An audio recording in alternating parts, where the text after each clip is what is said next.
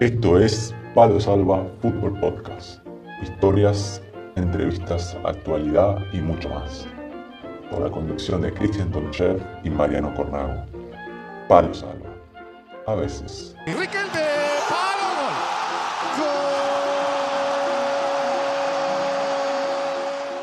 Bienvenidos a todos a un nuevo programa de Palo Salva, a veces programa de fútbol modesto, del fútbol terrenal. Mi nombre es Mariano Cornago, junto a Cristian Tonchef estamos en la condición de Palo. Buenas tardes, Cristian, ¿cómo estamos?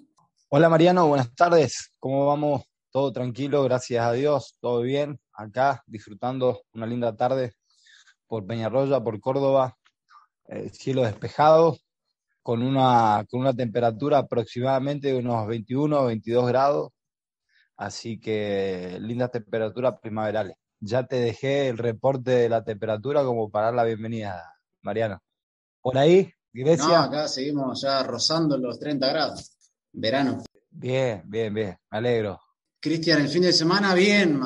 Ganaron, marcaste un bolsito, lograron el objetivo. Sí, gracias a Dios, bien, Corna, bien. Hemos, hemos, hemos logrado el objetivo que tenía el club a falta de, de tres partidos. Bueno, se había dado un, un primer tiempo bueno. Tuve la, tuve la, la, la, bendición de marcar el primer gol, abrir el marcador y bueno, luego, luego unieron el segundo, el tercero. Y en el segundo tiempo, obviamente, el equipo se vino un poco que se relajó y el otro equipo apretó un poco, se, nos hicieron dos goles, pero bueno, eh, no, no, terminamos con, con un, un, juego en el segundo tiempo, pero el objetivo está cumplido, tomando en cuenta de que es un, un año atípico, complicado desde la, desde la organización, estructuras, desde la competencia, en muchos aspectos, así que tiene mucho mérito. Ahora los tres partidos que quedan, intentar hacerlo de la mejor manera y sobre todo lo que queda, intentar disfrutar, si es que se puede. O sea, que le quedan tres partidos, ter terminarían a fines de mayo, principios de junio. Exactamente, exactamente, tres partidos más o menos.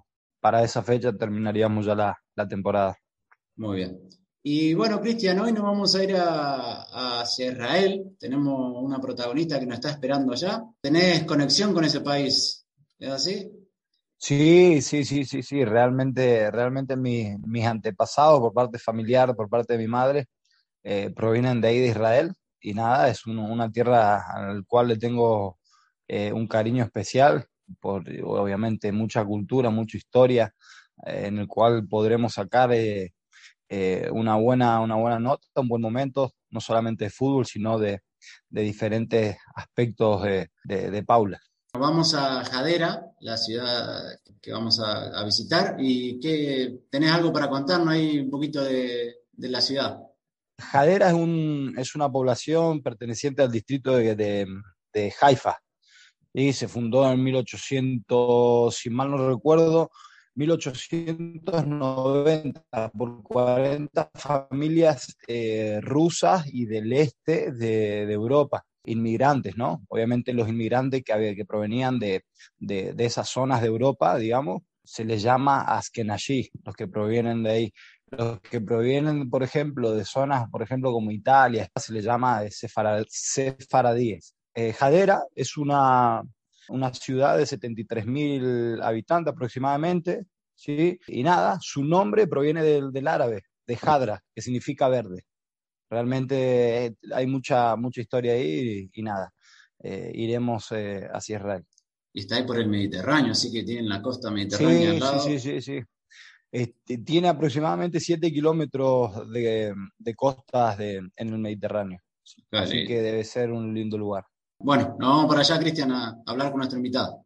Dale, Mariano, vámonos. Primero, ninguna identificación con usted a mí me hace bien. Entonces, cada vez que usted dice algo que nos, que nos encuentra, yo me distancio. Para mí usted es un enemigo que me, me, me enaltece. ¿Me entiende? Cuanto más lejos estoy de lo que usted representa, mejor soy. Esta es la entrevista de la semana en Palo Salva.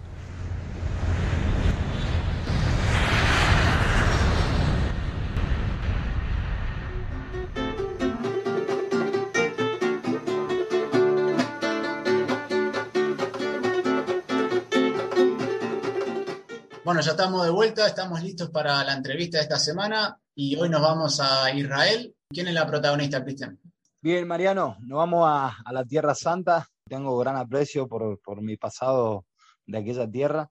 Eh, nos visita hoy, tenemos el agrado de presentar con mucho gusto a Paula Ugarte, nacida en Ballester, en San Fernando, provincia de Buenos Aires. Paula Ugarte, para quienes, para quienes no la conocen, tuvo una trayectoria en la UAI Urquiza Ferroviaria de Brasil, Hapoel Tipka de Israel, Giorieto de Hungría y actualmente se encuentra en Maccabi Jadera de Israel. Paula, buenas tardes, un placer saludarte, gracias por tu tiempo. ¿Cómo estás? Hola chicos, ¿cómo están? El placer es mío. Nada, muy contenta de ser parte de esto. ¿Qué tal? Te vemos ahí que estás muy bien, se ve que hay un solcito. ¿Qué tal la temperatura ahí en estos tiempos por Israel? La verdad que acá ahora está hermoso. Estoy disfrutando de 26 grados, algo así y nada, disfrutando de esta temperatura que detesto el frío. Me gusta un poquitito, pero con un mes ya es suficiente para mí. Después puedo vivir tranquilamente del verano. Ah, bien. Paula, Jadera, para quien nos, obviamente para quien no, no conoce en Israel, es al norte de Israel, ¿verdad? Comentanos un poco la situación geográfica. Sí, es al, norte de Israel. Estamos al norte de Israel, eh, no tan al norte del país, pero estamos al norte. Y antes de empezar a hablar de tu trayectoria y del fútbol, quería preguntarte, Israel eh, ha vacunado a más, casi a más del 50% de la población y según las informaciones que llegan es uno de los primeros países que ha vuelto a la normalidad, si se puede decir de una forma. ¿Qué es tan así? ¿Qué tal se está viviendo estos meses ahí? Sí, la verdad que sí, es tan así es un placer, estoy feliz en cuanto a eso. Es como cuando hablo con mi familia, todos me dicen como que estoy en el futuro. Sí, la verdad que cómo se manejó el país es algo que admiro muchísimo. La velocidad en que pudieron lograr de vacunar a casi toda la población. Creo que tienen casi 6 millones de personas ya vacunadas con las dos dosis. Hace poco, hace el fin de semana pasado, si no me equivoco, o el otro, eh, ya estamos libres de usar barbijo si bien ah, cuando entras a algún lugar cerrado, vas al súper o a algún local, lo que sea, te tenés que poner porque en lugares cerrados se tiene que seguir respetando. Después por la calle puedes andar libremente. Está quien lo quiere usar o quien no, está en uno, porque bueno, el virus sigue estando, ¿no? pero, pero bueno, sí, es como, es como volver a la vida de antes, se siente la vida de antes, es algo, es loco, ¿viste? Porque sí, se, tanto tiempo Incluso veo que en Argentina siguen, creo que las cosas igual o peor de cuando yo me fui. Y es como, es loco, es como que no avanzó nada. Y acá es como que ya estoy en otro mundo. Es algo así. Y nada, estoy disfrutando de esto un montón. Con respecto a las restricciones en los aeropuertos, ¿el, el país, el gobierno, tiene, tiene alguna medida con respecto a salidas o entradas al país? Hasta donde yo sabía, solo podían entrar deportistas, periodistas, médicos, hasta donde yo sabía. No sé hoy en día cómo es esto. Eh, no sé si ahora ya se, creo que se abrió para el turismo, pero la gente que está vacunada, que tiene como eh, el pasaporte verde, la carta verde, le dicen. Sí.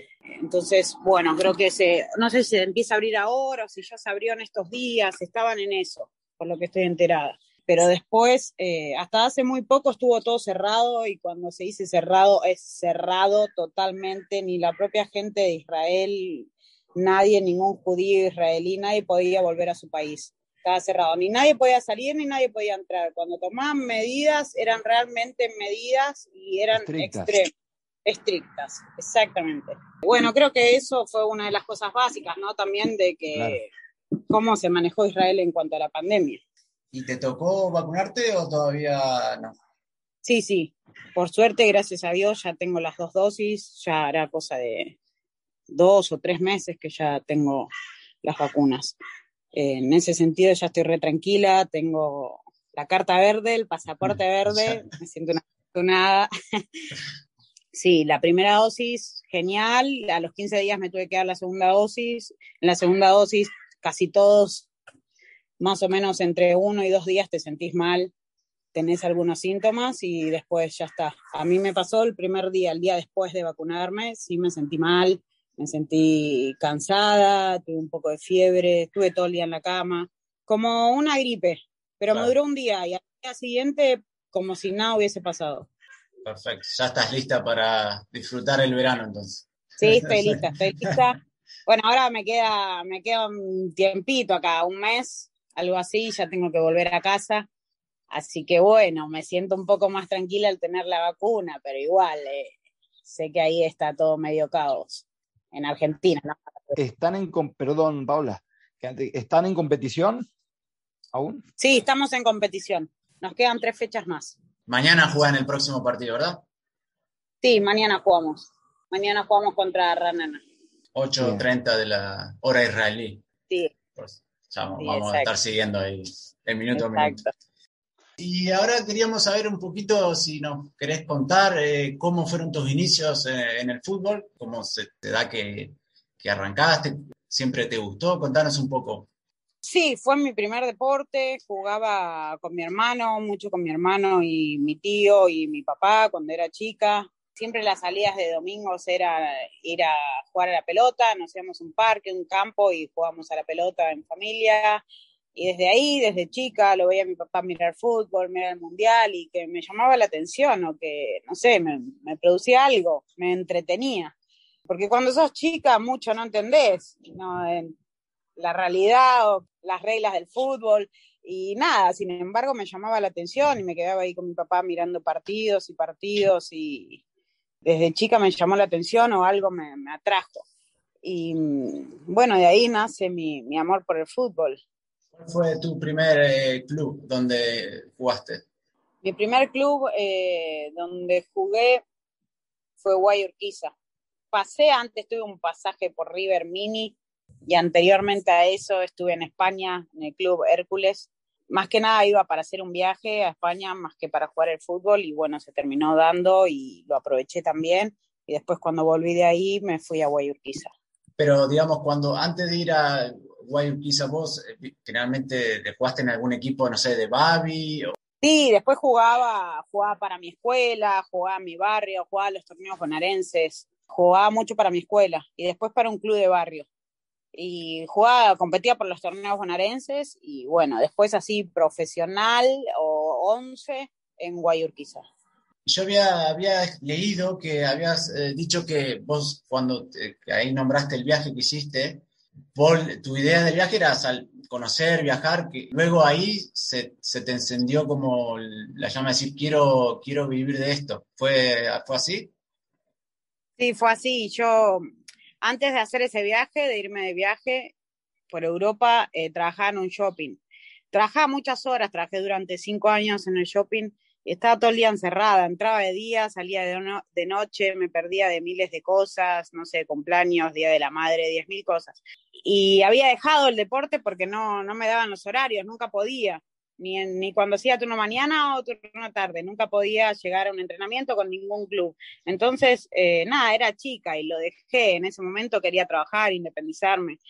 Y cuando me voy a Europa, termino quedando en el Hércules, me consiguen una prueba, termino quedando en la prueba, nada, y fue como otra vez volver a sentir, eh, nada, esas cosas que me producían el fútbol. Y ahí fue cuando me replanteé y dije, ¿por qué dejé esto? Si esto me encanta, es lo que a mí me gusta. Y ahí fue cuando dije, bueno, cuando vuelva quiero, quiero vivir de esto, quiero seguir con esto, no quiero dejarlo, es algo que me apasiona. Y así fue, volví y estuve, volví al trabajo porque tenía una licencia, me habían dado una licencia y estuve unos meses más y trataba de coordinar, de poder entrenar, justamente ahí estaba con el tema River, de poder entrenar y trabajar y no me daban los horarios, en el trabajo tampoco podía hacer nada para, para poder salir antes o lo que sea para poder llegar al entrenamiento y bueno, nada, decidí renunciar. Y dejé todo, por así decirlo, en ese momento, todo lo que yo tenía por, eh, por volver a jugar al fútbol. Dije, bueno, se me presentará algún otro trabajo donde pueda coordinar el horario o algo y así fue. Paula, hacer referencia a algo que no tengo mucha importancia. Soy una persona que profundizo mucho sobre lo que es el ser humano y bien decías esto de haber postergado, por así llamarlo, tus sueños por diferentes situaciones, ¿sí? Como haber dicho, eh, tuve que ir a trabajar en un shopping, entrar de mañana, eh, salir de noche, por algo en el no, no tenías ese, ese llamado, esa pasión. Y el fútbol era lo que, lo que, siempre, lo que siempre deseaste y, así fue. Y hago hincapié en esto, en, en, este, hago un paréntesis en esto, porque generalmente suelo de, incidir mucho en las personas, en el cual sé que no, nos estarán escuchando muchas chicas, muchos chicos jóvenes, personas que están yendo detrás de su sueño y muchas veces tienen que postergar lo que, lo que sueñan por diferentes motivos. Y nada, tu situación, tu experiencia es una evidencia clara de que cuando hay un sueño, hay un llamado, debemos acudir a él, inclusive arriesgar como bien arriesgaste tú en, esto de haber dejado el trabajo y como bien decías, haberte autocomunicado vos misma, decir, bueno, algún trabajo, algo saldrá, y nada, hacía, hacía referencia y hago referencia a lo que decías bien vos en esto de, haber vuelto a tus sueños y ahora mismo estar viviendo de tus sueños, que es algo sumamente importante para, para la autorrealización del ser humano. Sí, la verdad que, que, sí, es así, no me arrepiento de en ese momento haber tomado la decisión que tomé. Es así, viste, y quizás uno es joven y, no tiene por qué atarse a nada. Si sos joven y la vida te va a presentar un montón de oportunidades. Eh, creo que es el momento indicado para tomar decisiones así, ¿no? No, no ponerte un límite o, quizás poner en tu cabeza que, no podés. Cuando sos joven es cuando tenés las puertas abiertas a todo y es cuando más tenés que intentar y nada, no cerrarte puertas vos mismo. Las cosas van a fluir y bueno, se van a dar como se tengan que dar, pero no tenés que dejar de intentarlo o vos mismo ponerte un límite. Tomando en cuenta, ¿no? Partiendo de la base, sabiendo de que eh, el fútbol femenino no, no fue siempre igual que el fútbol masculino, ¿no? Fútbol siempre se relacionaba al, tema masculino. En los últimos tiempos comenzó a tomar relevancia, importancia a nivel, a nivel mundial. ¿Nunca viste un, un, impedimento de que no se le dé tanta relevancia al fútbol femenino como para lograr tu sueño? Sí, la verdad que sí. E, era muy difícil, siempre fue difícil, sigue siendo difícil. Toda mi vida, si bien ahora vivo el fútbol, hace tres años, cuatro años que vivo el fútbol, pero todo el resto de mi vida tenía que trabajar y después ir a jugar al fútbol, hacer fútbol y después ir a la facultad y toda mi vida fue nada, ir, como te decía, luchar por eso, no era fácil, no era fácil, siempre fue así desde muy chica que trabajo y me independicé y, no podía elegir o el fútbol o, el trabajo. Y yo que no quería dejar el fútbol, eran las dos cosas sí o sí y tengo que rebuscármelo y ver cómo, cómo podía hacer para poder, para no poder dejar el fútbol, porque en realidad lo que sí o sí tenía que hacer era el trabajo, porque de alguna forma tenía que vivir. Y el fútbol, por más que yo lo quería en primer lugar, eh, quedaba en segundo lugar, porque si no tenía trabajo no podía ir a hacer fútbol, porque no tenía forma de poder moverme para hacer fútbol o para comprarme un botín o para lo que sea. Si bien siempre tuve la ayuda de, de mi familia, desde muy chica, desde los 17 años que trabajo y, y desde ese momento que, que, me banco todo yo, que me banco todo sola. Así que bueno, sí, siempre, hasta el día de hoy creo que, que, es difícil. Hasta el día de hoy la liga, si bien dicen que es profesional la liga argentina, con lo que se paga uno no puede vivir. No puede vivir, no puedes vivir sola y realmente vivir sola, los gastos que requiere eso, eh, tener una buena alimentación. Bueno, todos lo sabemos, ¿no? El, no es fácil vivir en la Argentina y con lo que se paga hoy en día, si bien lo llaman fútbol profesional, es entre comillas, porque no podés vivir con el sueldo que te da AFA como fútbol profesional. Necesitas sí o sí de otra ayuda económica, de sí o sí, no hay chances. O vivís con tus papás y juegas al fútbol, es la única forma, porque vivir sola y jugar al fútbol no, no podés, tenés que trabajar para poder vivir sola y jugar al fútbol hace, hace unas semanas hablamos con Belén Potasa y ella nos comentaba eso, que aunque se han dado paso hacia adelante, todavía como que el, gran cambio va un poco lento en ese sentido, porque ella decía que hay 12, 13 equipos en la, en la liga femenina que, que sí, tal vez pueden pagarle a todas las jugadoras, pero también hay equipos donde algunas jugadoras sí les pagan, otras no, entonces también es como que sí, lo que vos decís, es profesional eh, a medias, todavía no termina de, de dar el paso grande para, para, que también haya igualdad en la misma liga, porque si hay un equipo donde todas son profesionales y hay otro equipo donde la mitad solo trabaja y, le pagan a la mitad, también en la liga se ve resentida en ese sentido. Sí, obvio, la verdad que sí, sí, se nota a la hora de, ponerlo en competencia se nota, porque no es lo mismo alguien que puede estar dedicado 24 horas al fútbol y dedicarte a eso y tener una recuperación a eso y una alimentación en base a eso, alguien que tiene que ir a trabajar y pensar en las responsabilidades del trabajo, tu cabeza no está al 100 en el fútbol, tu cabeza está repartida. Y quizás mismo así porque tenés que ir a trabajar y después te tenés que ir a entrenar a las corridas, no puedes comer realmente bien como tendrías que hacerlo para estar al 100 dedicado al fútbol. Entonces ya empiezan a haber esas mínimas diferencias. No sé, por ejemplo, cuando me fui por primera vez a jugar a Brasil, era que me fui por primera vez a jugar afuera. Yo venía de tener una vida de que trabajaba y estaba a mil todo el día y después entrenaba y volvía a mi casa y otra vez hacerme de comer, lavar la ropa, todo lo que requiere, ¿no? Y en Brasil era despertarme a la mañana, entrenar a las ocho y media de la mañana hasta las once, llegaba, tenía una cocinera, ya tenía la comida hecha, y después a la tarde otro turno en el gimnasio y después ya está. Y era todo el día fútbol y tu cabeza está en eso y tu cuerpo está todo el tiempo en eso. Entonces, ahí están esas pequeñas diferencias. No puede haber a la hora de que vas a competir con una brasilera y una argentina, no está dedicada al 100% al fútbol eh, tu cabeza está en otra cosa y mismo así tu cuerpo rinde diferente, porque a la larga se termina viendo diferencia en esas cosas. Entonces, eh, ahí está el profesionalismo. A la hora que enfrentas una brasilera o lo que sea, con una preparación de una chica Argentina y una preparación de una chica de Brasil, no hay comparación. Obviamente va a haber una diferencia. Obviamente, a la larga, siempre. A la, a la larga siempre. En un partido pueden competir igual igual porque son 90 minutos y lo que sea, pero en la larga Sí, obvio, pero por ejemplo, o sea, a ver, vos entrenás, tenemos un turno de entrenamiento, ahí hacíamos dos turnos de entrenamiento, comida específica, nos eh, teníamos nutricionistas, y son esas pequeñas cosas que quizás uno, cuando sos chico, quizás no le das importancia, ¿entendés?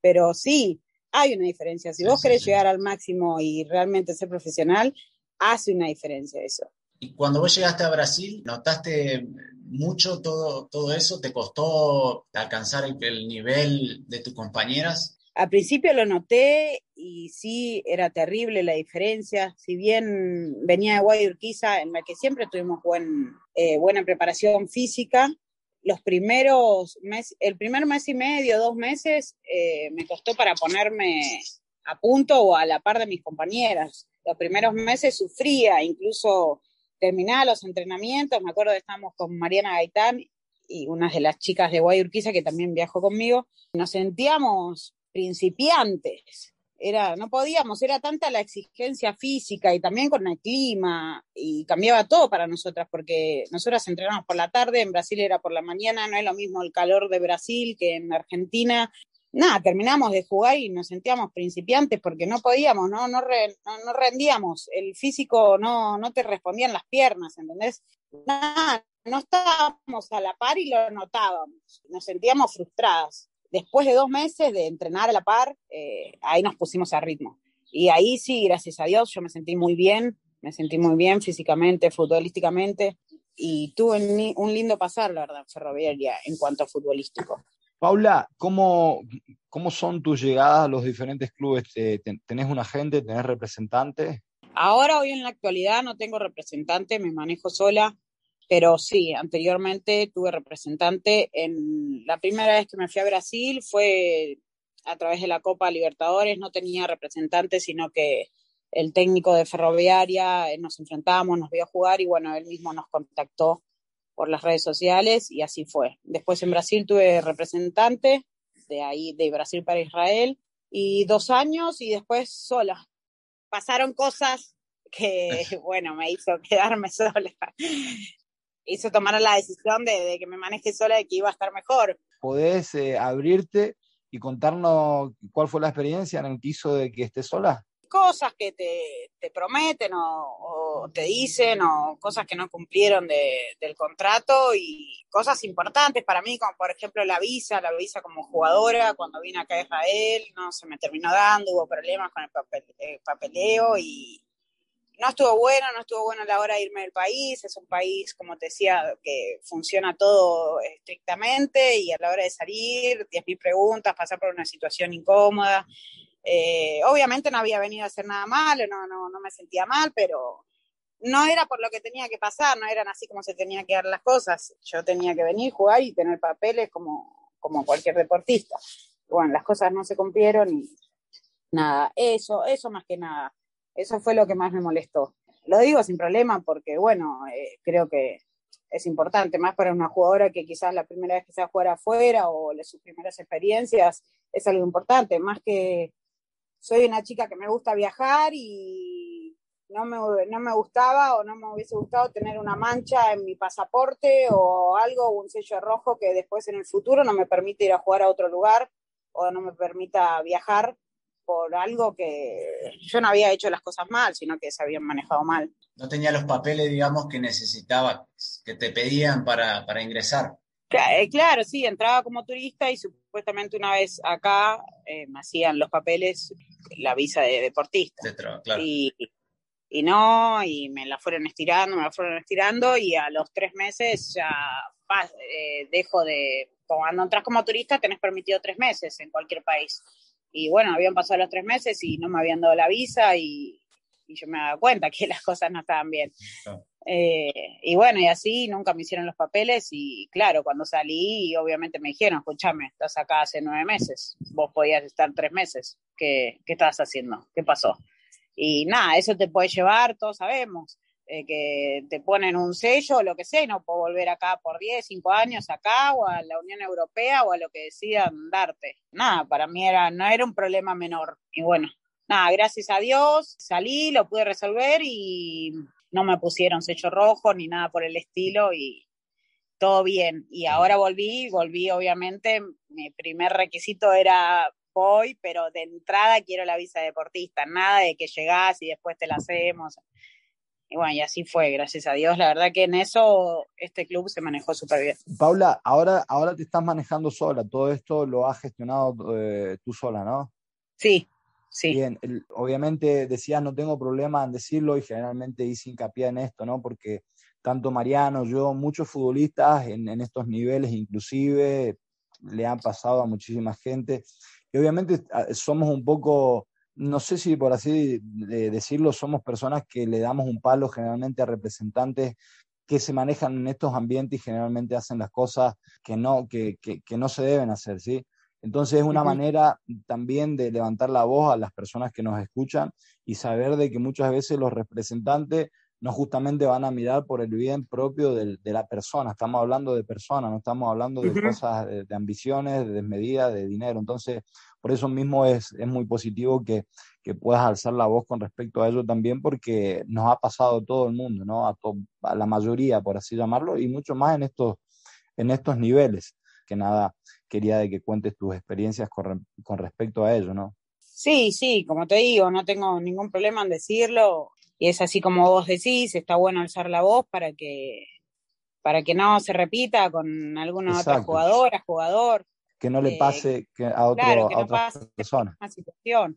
Sé, sé que sí, bueno, hay 10.000 casos, 10.000 cosas, como ustedes dicen, a ustedes también han pasado cosas. Pero bueno, sí, eso fue mi motivo por el cual decidí abrirme de, los representantes, de esos representantes.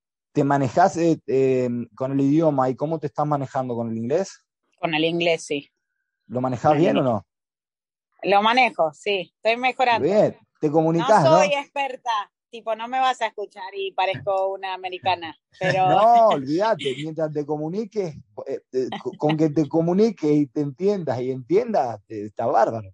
Por eso te preguntaba. Sí, la verdad que sí, me, me divierte, me gusta, me pone también a prueba y era, siempre fue algo que quise aprender, inglés era algo pendiente. Y bueno, empecé desde la primera vez que vine acá, que viajé a Israel, que sabía nada, cero, y bueno, hoy el volver a estar acá y que me requiero a través de hablar inglés para comunicarme, es como, estoy ya en el, en el punto ya de perfeccionar. Puliendo, ya estás puliéndolo. Puliendo, claro. Ah. Igual sí, sí, me, me, da vergüenza, obvio. No, me da vergüenza, pero bueno, es hasta que te largas, después no queda otra. Paula, ¿hay más extranjeras en, el, en tu equipo? Sí, somos eh, Siete. Sí, ¿De siete. Qué parte, ¿de qué parte del mundo? Hay dos chicas de Paraguay, dos de Canadá, dos de América y yo. Qué bueno, qué bueno. ¿Y cómo conviven? ¿El club les alquila casa a, todas las extranjeras? ¿Cómo, ¿Cómo es la convivencia? Sí, el club eh, alquila una casa para todas y vivimos todas en una casa bien grande. Acá enfrente de la cancha, está una cuadra y media de la cancha. Qué bueno. ¿Y la convivencia qué tal? Y la convivencia está difícil. está complicada. está difícil la convivencia. Se lleva, es llevable, pero es complicada. Siete mujeres en una casa es complicado. Sí. Escuchá, Paula, no porque sea mujeres, siete mujeres. Nosotros también hemos pasado hemos vivido y éramos hombres y pasaba muy parecido, Que, no te quepa duda. Lo que pasa es que también, claro, diferentes países, diferentes costumbres y eso, claro. Pero no, Mariano, Mariano, escuchá, Mariano dice diferentes países, le busca el, autoconvencimiento y yo siempre cuento la, anécdota. Cuando llegamos a España éramos solamente argentinos y entre argentinos inclusive, por ahí, uh, era un quilombo. He contado en otros, he contado en otros episodios anécdotas de, de, estas de convivencia, es para, para reírte, ¿viste? No y por eso digo, ¿no? O de diferentes, de, diferentes países la convivencia tiene que ser eh, eh, mala, sino porque es parte de la convivencia. Sí, es parte de la convivencia. Mira, si con tu propia familia conviviendo hay peleas, claro, imagínate eh, con otras personas que se están conociendo. Sí. Eh, eh, antes que se me vaya, te quería preguntar acerca de la casa. ¿La casa donde están, tienen el mesuyá? ¿Tienen qué? El mesuyá. ¿Qué es el mesuyá? No sé qué es ah, eso. Ah, no, ah, yo tampoco no tengo ni idea. Ah, no, no saben. Bueno, ya está en red. Mi mamá es judía, yo provengo de, por eso antes, provengo ahí de, Israel, le tengo cariño, afecto, tengo conocidos.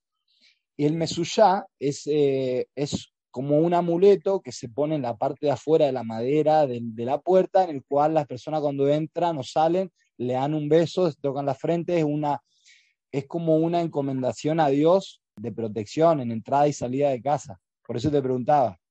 Sí, sí, lo tenemos. Lo tenemos en la puerta de entrada y lo tenemos en ah, bien. las habitaciones.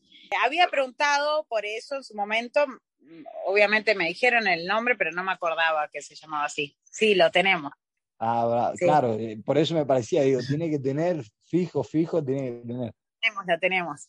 Sí, es algo que ahora no, porque ya estoy acostumbrada, pero al principio me llamaba la atención, viste que cada vez que entran o algo tocan y se dan un beso en la mano. Eh. Sí, exacto.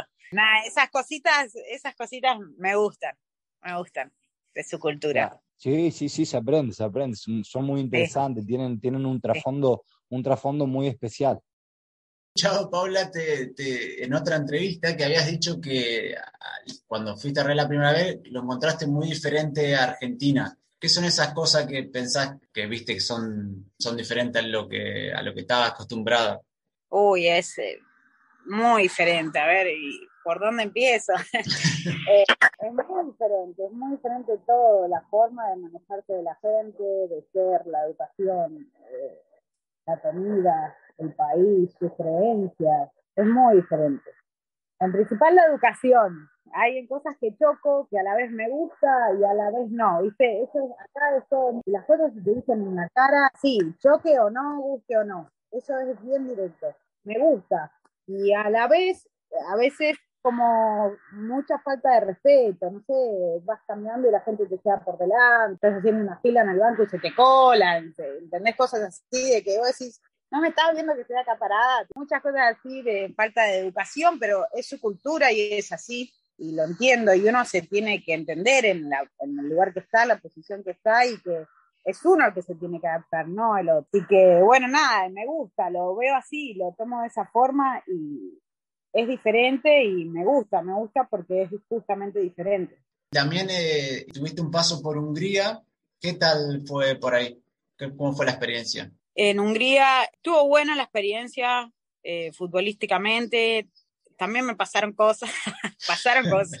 pasaron cosas. Eh, fue linda, la verdad que también. Eh, raro también su cultura, gente más cerrada, como diferente, diferente acá totalmente. Nada, también lindo, pero extraño, raro.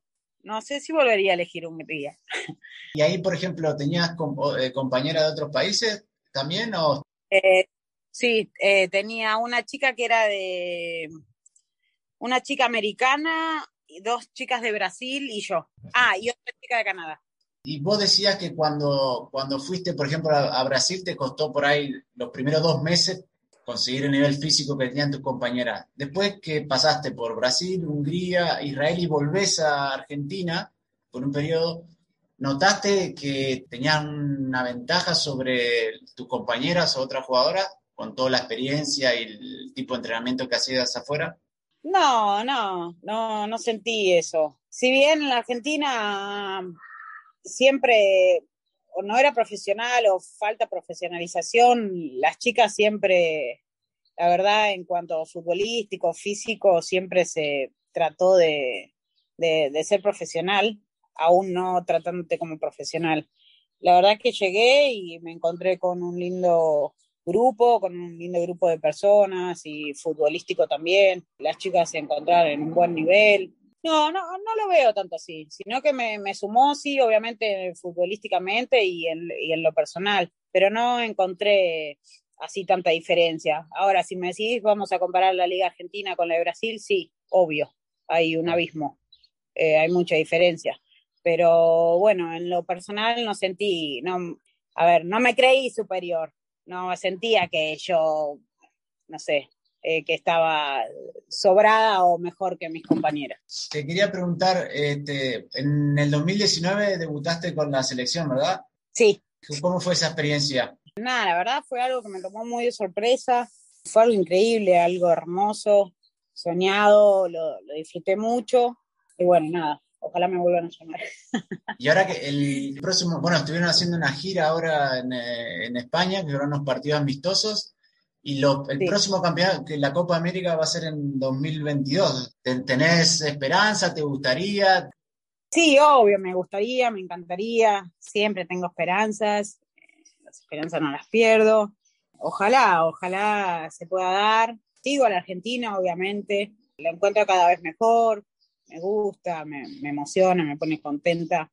Y bueno, hoy me toca estar desde el lado afuera, pero obviamente lo apoyo, lo apoyo con todo mi corazón, con todas mis ganas de que, de que, siga así, que siga creciendo, que, y que le den más importancia al fútbol femenino, que las chicas tengan el respaldo que tengan que tener, que el material está, está, tenemos jugadoras buenas, tenemos eh, esa garra argentina, pero bueno, no, no, se puede sola, necesitamos de un respaldo, ustedes lo saben, y, bueno, ojalá, así como vienen haciendo que a poquito se va cediendo un poco más, bueno, vayan, vaya creciendo todo un poco más y acompañando a las chicas. Pero que no sea de forma tan lenta, que de un momento venga así de repente y digan, bueno, ahora las cosas van a ser así. Porque así tan lentas van a, llegamos de acá a 30 años y claro, las otras, los otros países ya son, ya hoy en día ya son potencias, muchos países.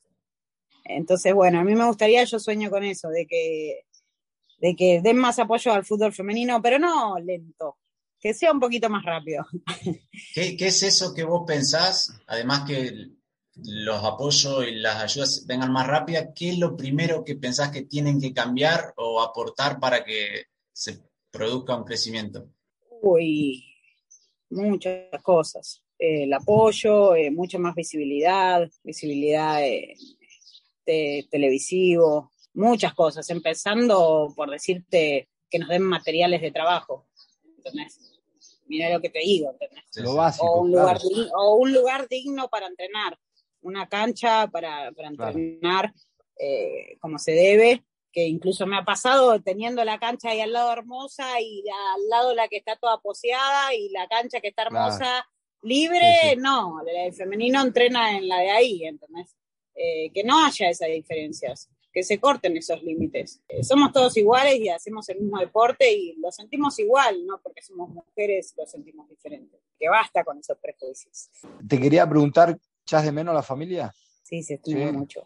Sí, sí, la verdad que sí. ¿Cómo, ¿Cómo es un día normal de Paula en Israel? ¿O una semana? Y a ver, eh, me levanto temprano, a las ocho, ocho y media, nueve, depende. me hago un buen desayuno potente. Por lo general me voy al súper de mañana temprano. No todos los días, pero siempre me dejo algo para ir a comprar, como que para tener algo que hacer, porque si no. Claro, una vuelta. la vueltita, la vueltita. Exacto, salir y no estar todo el día dentro de la casa. Eh, salgo a comprar, vuelvo, hago un poco de estiramiento acá fuera de casa, después me preparo la comida, después me, me relajo, estoy acá abajo en el living, miro algo en la tele, me pongo alguna serie, algo, y después al rato ya me voy a entrenar, entreno y ya cuando vuelvo se hacen las nueve y media, diez de la noche, me hago de comer, me voy a bañar y a dormir. A veces, día por medio, así, si está lindo, eh, voy a la playa, estiro en la playa, me llevo la pelota, peloteo en la playa, tomo un poco de sol, leo, eh, me gusta leer, así que, bueno, así se me pasan los días. ¿Pasás, pasás momentos con tus compañeras o generalmente te, vas moviendo sola? ¿Compartí con, con, con alguna de tus compañeras en especial? Sí, comparto, con las que más comparto son con las chicas de Paraguay, obviamente es la, la, misma lengua, esto es diferente, pero sí, también estoy mucho tiempo sola, soy más grande, las chicas tienen 20, 21 años y, ah, bien. y también son más de quedarse en la casa y a mí me gusta más no sentirme encerrada, salir, necesito salir un rato, despejar, así sea como te decía recién, eh, para ir al súper pero no sé, sentirme productiva y no puedo estar todo el día tirada en la cama o las 24 horas como es la juventud de ahora con el celular. Claro, no puedo, Me, me, hace mal. Paula, obviamente en, algún día de la semana tenés eh, algún día de descanso libre, ¿no? Sí, los lunes por lo general tenemos libre. ¿Solés ir a, a visitar algunos lugares específicos de Israel, tipo Jerusalén, no sé, Tel Aviv, ¿salís a, a visitar los lugares de, de, Israel o no? Sí, suelo ir a, a, Tel Aviv. Tel Aviv me encanta, así que cuando puedo voy para ahí. Tengo una amiga, una chica argentina, así que voy, voy a visitarla. Eh, tiene un puestito de, de, empanadas, así que voy, la ayudo. Uh, bueno. Sí. Probada, voy, la ayudo. Sí, está buenísimo. Y la verdad que son riquísimas. Así que bueno, voy a Tel Aviv. Cuando puedo me escapo y voy a Tel Aviv. ¿Cuánto, ¿A cuánto tiempo estás de ahí de Tel Aviv? 40 minutos, 50 minutos, depende. Si voy en, en colectivo, en bus. Ajá. Si no, en tren, en 30 minutos estoy. Y sí, después fui a visitar Jerusalén. Y nada, esto lo, ah, también fui más al norte del país. Eh, y la verdad que nada, Israel es hermoso. Si pudiera, me voy todos los días a un lugar diferente pero mm, bueno, cuando puedo sí, me hago alguna escapada. ¿Has, has podido visitar el, el, barrio de Jerusalén, Meazarim, el barrio ultra, ultra, ortodoxo, ultra ortodoxo? No, no, no fui. Ah, bien, fui no, a la quería ciudad. Quería preguntarte porque generalmente en ese barrio, eh, al ser tan ultra ortodoxo, por lo general no dejan entrar mucho a turistas, mucho menos mujeres y demás, y nada, quería preguntarte okay. acerca de ello. Ok, no, no, de hecho no, no, no había escuchado tampoco, pero no, no, no sé si tampoco si me llama mucho la atención ir a ver un barrio ultra, ultra ortodoxo. No, no, ortodoxo. Quizá, por, quizá porque quizás habrás pasado, ¿viste? Claro. Y, y, y, obviamente tengo amistad, además siempre charlamos muchas cosas sí. de ahí, en el cual hay mucho por hablar, ¿no? En el cual no te okay. quiero robar tiempo. ¿Cómo es un día de Paula Ugarte en Israel en un, en un Shabbat? Uy, en un Shabbat, y en un Shabbat no hago nada.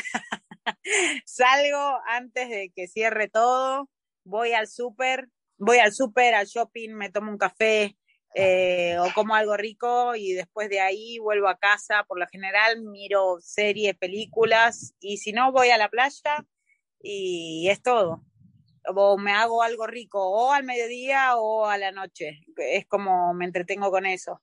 Hice por primera vez pizzas caseras al horno y a la parrilla y bueno, uh. fue como paso todo mi día con eso. Qué bueno. Quiero hacer una pregunta en respecto, bueno, siempre es histórico el conflicto que existe entre Palestina e Israel. ¿Vos en el lugar que está te ha tocado vivir o se nota tensión en las calles o vos estás un poco alejada de, de todo eso? No, a ver, donde más es el tema es en el sur, que está cerca de la franja de Gaza. Pero no, la verdad que eso es todo más mediático. Si bien sí pasan cosas, Israel es un país totalmente seguro, es hermoso. Acá no se siente esa tensión, ni por suerte cuando yo estuve nunca ha pasado nada, ni guerra, ni alguna bomba o algo de ese estilo, que es lo que te suelen decir, que todo el tiempo está en guerra o con bombardeos. Por lo que yo tengo entendido, eso es en el sur y si tira una bomba a Gaza, la tira en el sur y la tira en los campos del sur. Israel responde con una megabomba y se acabó la joda. y eso es todo pero acá la verdad que nunca me tocó vivir nada así de, de ese estilo, se vive totalmente relajado, es un país, eh, yo estoy encantada, a mí me encanta el tema seguridad, eh, es hermoso, es 100% seguro, en eso la verdad que es, es primer mundo en cómo se manejan. Y nada, me siento súper segura y es un tema más que nada, eh, está súper todo controlado acá. Me, siento tranquila, ¿no? Es algo que no, ni siquiera pienso en eso. Y ahora dijiste que les queda un mes de competición. Luego de eso, ¿qué pensás eh, para el futuro? ¿Volver a estar ahí en el equipo un tiempo más? ¿Buscar otro destino? ¿Qué, qué idea tenés? Por ahora, volver a casa, estar con la FLIA. No tengo por ahora nada, nada, nada planeado, nada asegurado. Eh, así que bueno, eso está en veremos, vamos a ver. Me gustaría seguir jugando afuera, ojalá, bueno, se dé algo lindo, así que bueno, eso veremos. Por ahora, pensando en volver a casa, reencontrarme con la familia y más que nada eso. Para, desde aquí, desde Palo Salva, para quienes están escuchando aquí en Europa, en España, ya saben de que Pablo Garte posiblemente esté eh, en condición de libre, así que quien, eh, quien se aproveche llegará a una gran futbolista. ¿eh? Bueno, gracias, gracias chicos, muchas gracias. Y ya para el futuro más, ya un poquito más lejano, ¿tenés ganas de seguir involucrada en el fútbol, ya sea como entrenadora o directiva? Me gustaría, la verdad que sí, me gustaría, tengo ganas de hacer la carrera de entrenadora, es algo que ya hace varios años lo vengo pensando no, no activo, pero voy a activar en cualquier momento y sí, me gustaría, me gustaría seguir eh, vinculada. Perfecto. Y bueno, Cristian ahora tiene preparada un ping-pong cortito como para terminar de, de forma eh, divertida la, la, entrevista. Así que si está lista, Paula. Ok. Dale, Paula, vamos. Ok, comenzamos. Comida preferida. Milanesa con, con choclo. Con choclo del que agarras con la mano y te enchastras toda, ¿no? Ah, bien, bien, bien. La, aquí le llaman la mazorca de maíz, ¿no? La mazorca oh, exacto. Bien. ¿Qué música escucha Paula Ugarte antes de un partido? Uy, eh, música bien arriba.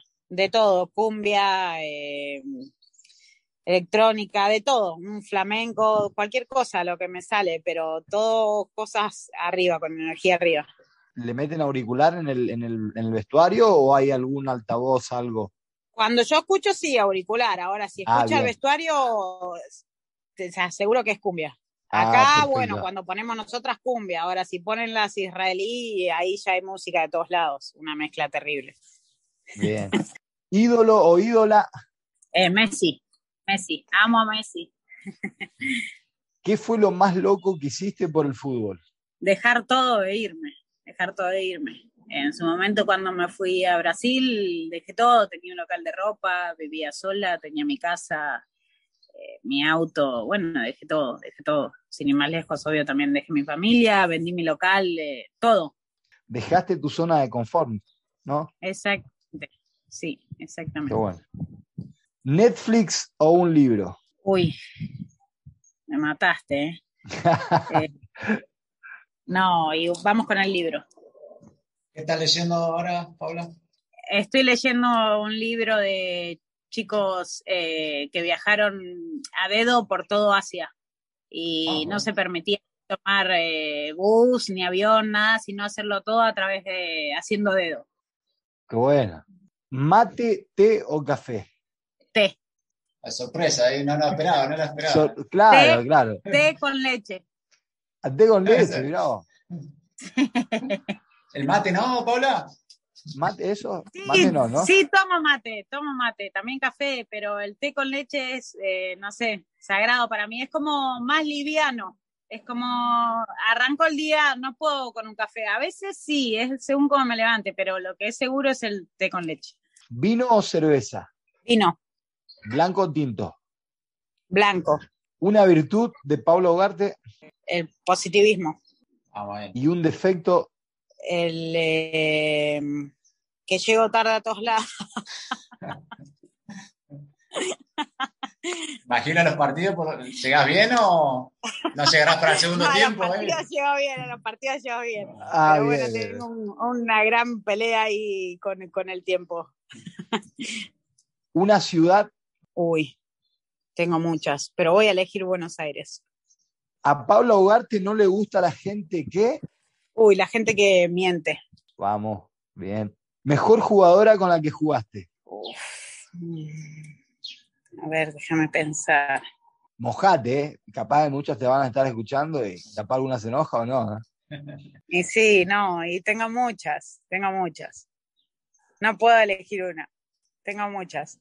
Paso palabra entonces. Paso palabra, exacto. Perfecto. Mejor amiga que te dio el fútbol. Mejor amiga que me dio el fútbol, Mariana Gaitán, ¿Dónde se encuentra actualmente? en Guayurquiza. Aprovechamos y le enviamos Juega un saludo Guayurquiza. grande. Un saludo grande. Mejor momento en una cancha de fútbol. Uy, te- tengo muchos, pero creo que cuando ganamos el tercer puesto para, en la Copa Libertadores, la primera vez que fuimos. Inolvidable el momento, ¿no? Inolvidable, inolvidable. ¿Qué cosa o persona te llevarías o, hu- o hubieras llevado a los lugares donde viviste? Y no puedo, una, mi familia, mi mamá, mi papá, mi hermano, mi abuela. La familia al, al completo. Sí, la familia al completo. ¿Algún sueño, meta u objetivo a corto o largo plazo para Pablo Ugarte? Eh, sueño, meta, obvio, volver con la selección, poder ser parte y también, como te decía, poder eh, dirigir. Bien, perfecto. Paula, hasta aquí el ping-pong de preguntas y respuestas. Es una manera, obviamente, de conocerte un poco más, de que las personas te, conozcan un poco más. Agradecerte profundamente por el tiempo, por habernos dedicado este tiempo, que al fin y al cabo vale mucho y será muy positivo a presente a futuro, tanto para, para ti, para los que nos escuchan. Así que nada, desearte lo mejor, éxitos, estaremos aquí para, seguir, para seguirte y, y para lo que necesites. Bueno, chicos, muchas gracias. La verdad que me divertí mucho. Eh, gracias por este espacio. Mando un beso grande y suerte a ustedes también en lo que estén haciendo y muchos éxitos. Bueno, Paula, muchísimas gracias, mucha suerte mañana, que mañana Paula está jugando y lo mejor y te agradecemos de verdad por tu tiempo y por la buena onda. Así que lo mejor y te vamos a estar siguiendo tus pasos. Mucha suerte. Dale, no es nada, chicos. Gracias. Dale saludo con grande. todo. Abrazo. Estás escuchando, escuchando Palo Salva. Palo Salva. Y bueno, ahí pasaba nuestra conversación con Pablo Garte. La verdad, una entrevista muy entretenida, muy amena. Nos contó muchos detalles de su actualidad ahí en Israel y su- un poco su, su trayectoria y su historia en el fútbol. Así pasamos muy bien, Cristian. Sí, realmente muy linda, linda nota, lindo momento. Hemos aprendido también muchas cosas sobre lo que es el, el fútbol, el, el aspecto del fútbol femenino, el cual se le está dando mucha importancia. Realmente, sin duda, es muy enriquecedor escuchar experiencias de personas, eh, obviamente, en el cual nos une el fútbol. Así que nada, obviamente, siempre, siempre a mi modo de comprender no- nos quedamos cortos muchas veces, hay mucho más que preguntar, no solamente fútbol, pero realmente fue un lindo momento en el cual hemos, hemos disfrutado eh, mucho sobre, sobre lo, lo que nos contaba Paula. Así que nada, bueno, le agradecemos nuevamente a Paula por su tiempo y su disponibilidad. Y bueno, los que nos quieran contactar, mandarnos un mensaje, contarnos algo, como siempre las redes, estamos ahí disponibles para lo que nos quieran contar o agregar. Nos vemos, eh, nos hablamos la semana que viene.